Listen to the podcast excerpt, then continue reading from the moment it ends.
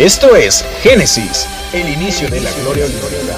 El podcast de México Nuestro y Socceradictos que te llevará a la historia, datos curiosos, fabulosas anécdotas que te trasladarán a través de esta máquina del tiempo a descubrir los inicios, de la gloria olímpica.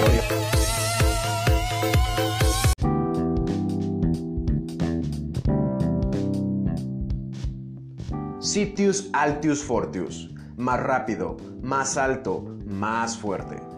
En los Juegos Olímpicos no se corona a los más hermosos, ni a los más fuertes, sino a los que compiten. También en la vida los que actúan rectamente son quienes alcanzan el premio. Aristóteles. La naturaleza del hombre es instintiva y como especie compartimos características distintivas inherentes que incluyen formas de pensar, sentir y actuar. La competencia por demostrar ser superior, por ser dominante, por tener poder, por ser el mejor, nos han acompañado a lo largo de la historia. El filósofo alemán Friedrich Nietzsche decía, el hombre que necesita creer en algo superior a su conocimiento es un ser débil, que no es capaz de vivir su propia vida y tomar las riendas de esta. Sí, la justa deportiva, por demostrarse el más rápido, el más alto, el más fuerte, irónicamente toma su génesis a través del politeísmo griego. En el año 776 a.C., en la ciudad de Olimpia, donde residía el antiguo y principal santuario dedicado a Zeus, se estima que comenzaron los primeros Juegos Olímpicos una celebración religiosa que duraba seis días y se efectuaba cada cuatro años, en el que se promulgaba una tregua de paz entre las diferentes ciudades griegas, para el traslado de atletas a la ciudad de Olimpia, una manera de afianzar el sentimiento de pueblo, de nación, a lo que ellos denominaron identidad aquea.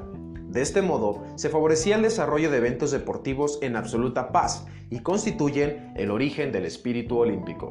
Las diferencias de los antiguos Juegos Olímpicos a los modernos se aprecian notables diferencias. En una época donde existía el esclavismo, solo se permitía participar a hombres libres y de origen griego en el cual se realizaban pruebas desnudos y con la presencia únicamente de público masculino.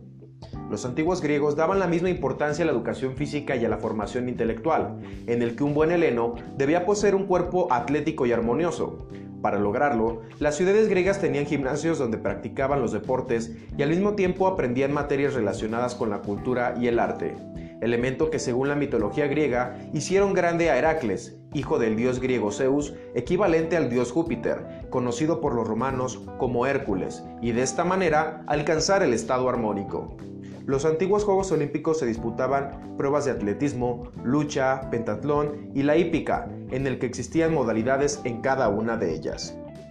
Las carreras de atletismo se realizaban en el Estadio Olímpico que tenían un perímetro de 384 metros.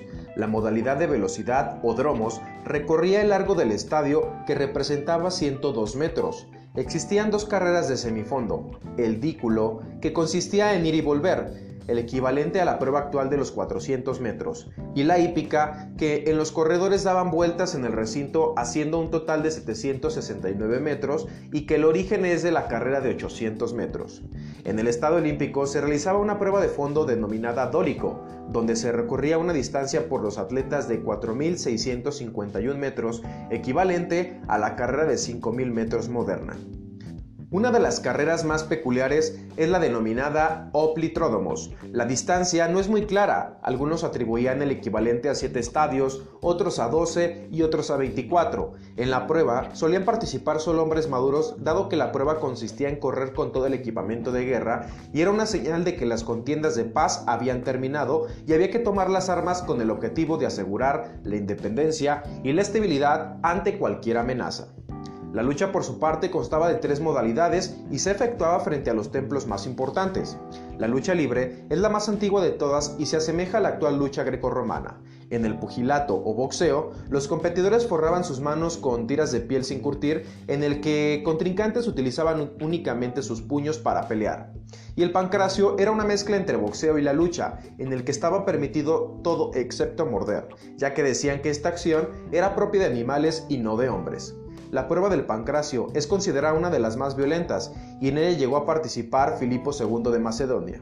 padre de Alejandro Magno, históricamente reconocido por llevar la cultura griega a territorios de Europa, Asia y África, en la búsqueda por conquistar el mundo y ser considerado por la historia como el primer monarca universal tras sus conquistas.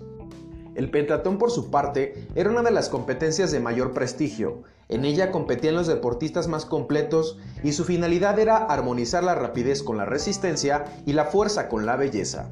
Cinco pruebas eran realizadas, la carrera, el lanzamiento de disco, lanzamiento de jabalina, salto de longitud y la lucha.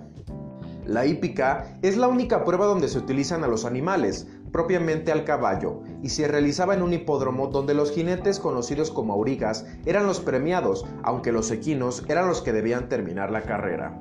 Las modalidades de competencia eran dos, directamente montados en el lomo del caballo y en carros, donde se diferenciaba el carro según el número de caballos que tiraban de él, carro simple, viga y cuadriga, es decir, 1, 2 y 4 caballos. Todos los atletas por su parte eran divididos en niños y hombres, por los jueces, en los que escogían aquellos que demostraban armonía, perfección y saber las reglas, estar libres de asesinato y sacrilegio. A los ganadores se les premiaba el último día de los Juegos con una corona de olivo e ingresaban a la lista de la gloria. La ciudad de origen los acogía con honores y los más famosos llegaban a tener su propia estatua. Para el año 393, el emperador Teodicio prohibió los juegos por considerarlos una celebración pagana, enterrando por 1300 años las competencias olímpicas hasta que Barón de Cobertain y el intelectual griego Dimitrios Miquelas decidieron darle de nuevo vida a las antiguas Olimpiadas rescatando el espíritu de paz, dando inicio a los primeros Juegos Olímpicos modernos celebrados en 1896 en la capital griega Atenas.